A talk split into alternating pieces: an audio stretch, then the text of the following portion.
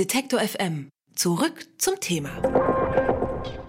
Wir haben jetzt einen Gast oder eine Gästin, über die ich mich sehr besonders freue. Wir reden viel über diese Riesenunternehmen, Facebook, Google zum Beispiel, die Daten über uns sammeln und damit immer reicher werden, dass sie hypermoderne Konzernfilialen aufbauen und damit so eine Art Arbeitsatmosphäre schaffen, die natürlich arbeitnehmerfreundlich sein soll, aber auch ziemlich hohen Leistungsdruck aufbaut. Und wenn wir das jetzt auf eine ganze Stadt übertragen, dann haben wir vielleicht eine Vorstellung von dem Ort, an dem der Debütroman von Julia von Lucado spielt. Die Hochhausspringerin heißt er, sieht übrigens äh, wunderschön aus, das Buch, das steht hier vorne, und äh, wurde auch direkt für den Schweizer Buchpreis nominiert, steht auf der Shortlist und damit äh, schon einmal Hallo und einen herzlichen Glückwunsch, Julia. Hallo, danke schön. In dem Roman erzählst du von der Extremsportlerin und Influencerin Riva, die keine Lust mehr hat, ähm, den Ansprüchen ihres Star-Daseins zu entsprechen, wenn man das so sagen kann. Und von der Psychologin Hitomi, die ähm, das wieder richten soll. Das ist jetzt natürlich eine ganz kurze Zusammenfassung der Handlung.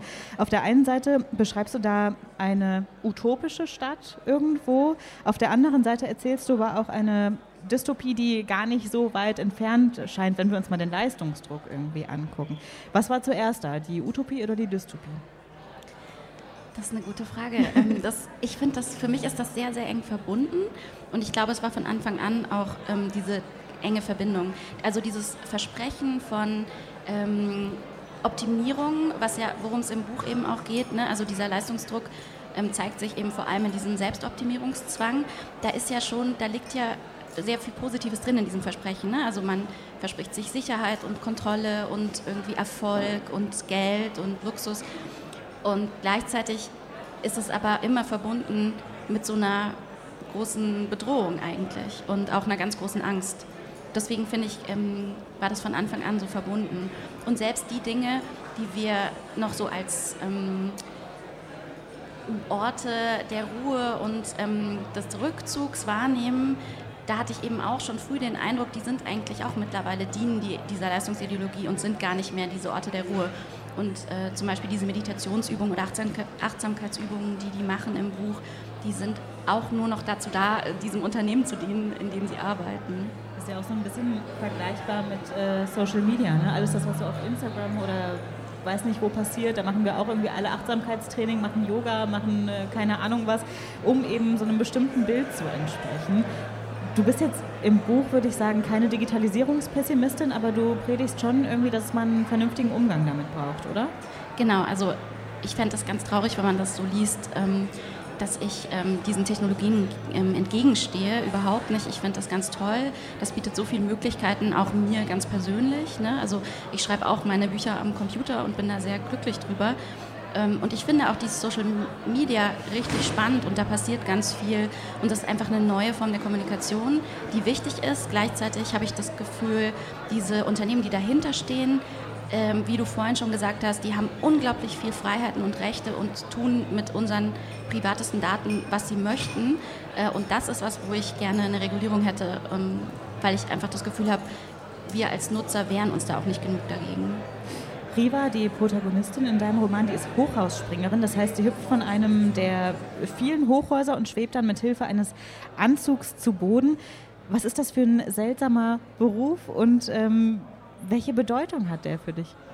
Ich finde das schön, dass du gesagt hast, die hüpft von Hochhäusern. Das hat so was Niedliches. Also ähm, eigentlich ist das nämlich ein ganz gefährlicher Sport. Das heißt ja auch Springerin. Ne? Genau, genau. Das ist ähm, ganz, ganz wenig niedlich. Das ist äh, sehr gefährlich. Das ist so ein bisschen wie der Base Jump, ähm, verbunden mit vielleicht dem Turmspringen was ich eine unglaublich ästhetische Sportart finde, so dieses Synchronspringen ins Wasser. Und bei ihr ist das so, Riva springt von Hochhäusern und macht da auch eben diese Flugübungen, wunderschöne Tänze in der Luft und ähm, kurz bevor sie auf den Boden aufprallen würde, aktiviert sie einen Flugmodus ihres sogenannten Flysuits und fliegt wieder nach oben. Manchmal ähm, fliegen die Springerinnen aber auch nicht mehr nach oben. Das heißt, sie ist immer auch direkt dem Tod, äh, schaut dem, direkt dem Tod ins Auge. Und was bedeutet, also warum hast du diesen Beruf ausgewählt für, für deine Protagonistin? Also ich, so ganz bewusst war das eigentlich nicht. Da passiert ja immer viel, auch so unterbewusst beim mhm. Schreiben. Aber es ist schon so, dass für mich dieser Sport diese Welt ähm, sehr verkörpert. Ne? Also einmal diesen unglaublichen Anspruch ähm, an den Kör menschlichen Körper, der da dahinter steckt und auch eben wieder diese Optimierung. Sie ist der perfekte Mensch, sie sieht unglaublich gut aus, ähm, jeder Muskel ist angespannt, wenn sie springt und wunderschön von Kameras festgehalten und gleichzeitig aber auch dieses unheimliche Risiko, was da drin steckt und diese große Angst auch zu versagen und eben nicht mehr hochzufliegen. Die Stadt, in der dein Roman spielt, die besteht natürlich aus Hochhäusern. Irgendwo muss sie ja auch runterspringen können. Sie besteht aber auch aus Schnellstraßen ohne Verkehrsprobleme. Das erinnert so ein bisschen ähm, an vorherige Visionen, sage ich jetzt mal, von, von so utopischen Städten oder wie man sie sich in der Zukunft vielleicht vorstellt. Was waren denn deine Vorbilder für diese Stadt oder hattest du überhaupt Vorbilder? Nee, ich hatte, ich hatte nicht wirklich Vorbilder. Also ich habe natürlich ein bisschen so aus meiner eigenen Erfahrung geschöpft, aus den Städten, in denen ich selbst gelebt habe, aber welche so direkt.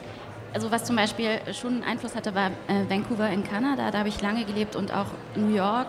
Ähm, das sind einfach so zwei Städte, die eine ganz krasse Architektur haben.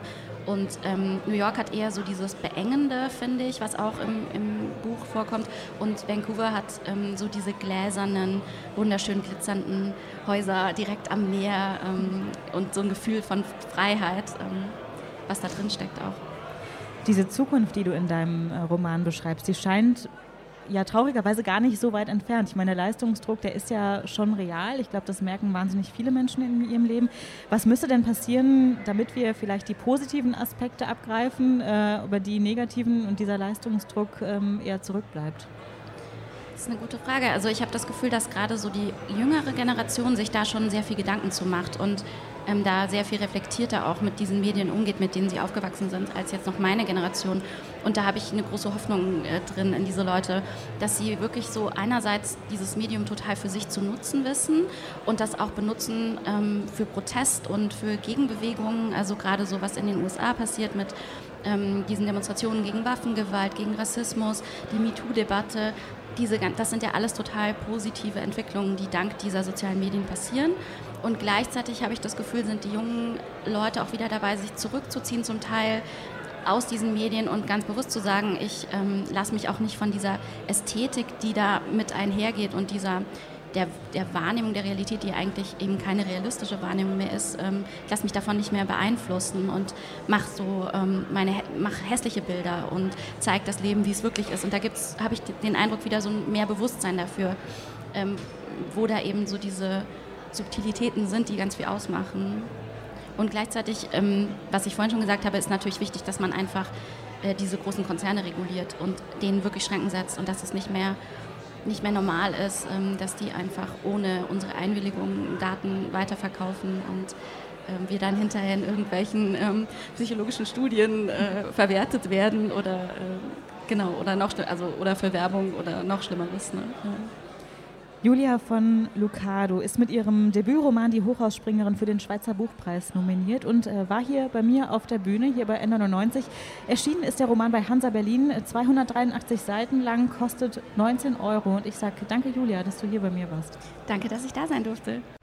Detektor FM kann man übrigens auch live hören. Wir senden rund um die Uhr ein Online-Radio mit Kopf, Herz und Haltung. Im Wortstream mischen wir wissenswerte Themen mit moderner Popmusik und der Musikstream ist der perfekte Tagesbegleiter mit frischer Musik.